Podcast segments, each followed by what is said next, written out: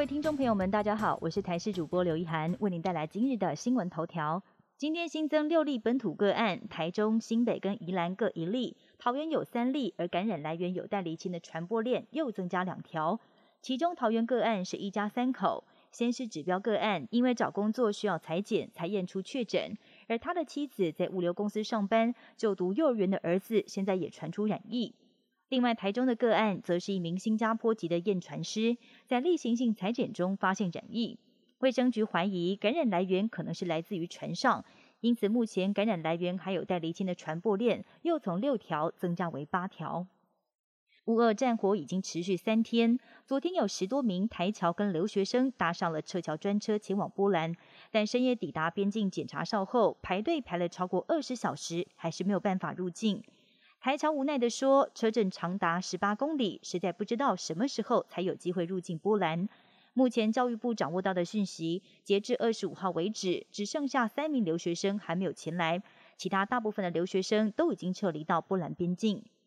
连假第一天，澎湖一早出现雾锁机场。澎湖今天清晨出现雾气，加上云幕比较低，机场评估后考量到安全因素，让机场暂时关闭。总共影响三个班次，两百零五名旅客。所幸随着气温升高，雾气也逐渐散去，机场随后在九点半开启，而班机也恢复正常起降，延误时间并不长。至于行程受到影响的民众，大部分也都在一个小时内搭上了班机。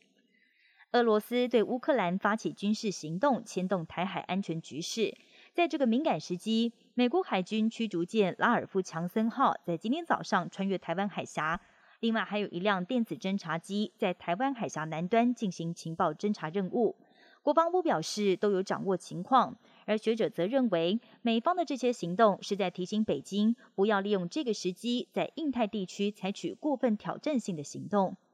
俄罗斯对乌克兰出兵而停火的一大条件就是乌克兰永远不得加入北约。俄国对北约充满敌意，除了攻打乌克兰之外，更紧盯还没加入北约的芬兰跟瑞典，警告两国不要加入，否则在军事跟政治上会付出惨痛的代价。